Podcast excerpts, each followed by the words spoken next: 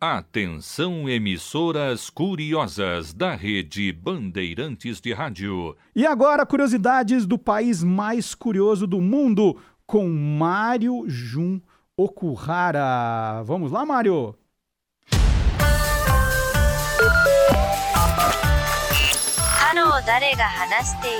Mais 81. O código de área do Japão.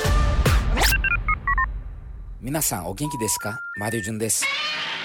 Olha, esse é o rugido inconfundível do rei dos monstros, Godzilla. Criado em 1954 por Tomoyuki Tanaka, Ishiro Honda, Akira Ifukube e, claro, Eiji Tsuburaya, o pai de Ultraman, Ultra Seven e toda a família Ultra. Godzilla, ou na pronúncia japonesa, Godira, faz parte da cultura de kaijus, monstros gigantes do gênero tokusatsu que conquistou o mundo.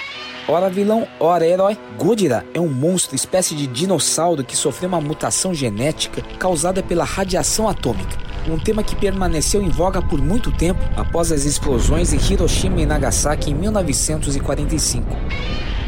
Mas a curiosidade de hoje é sobre este rugido tão característico. No filme original de 1954, a equipe de sonoplastia até tentou, sem sucesso, utilizar sons de animais para fazer o rugido. Foram várias tentativas. Mas coube ao compositor Akira Ifukube a criação desse rugido assombroso. Ifukube partiu da ideia de usar um instrumento musical para criar o rugido clássico que todos nós conhecemos.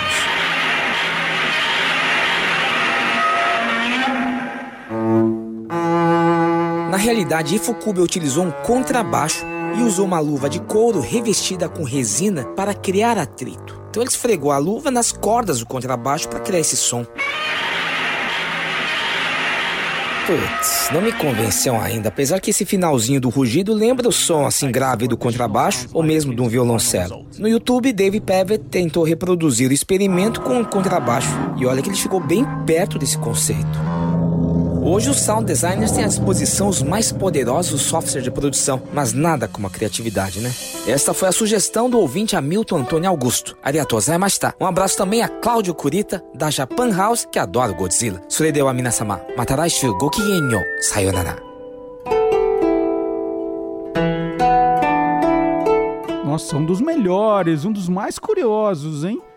O som do Godzilla. Boa, Mário! E agora um pouco de história.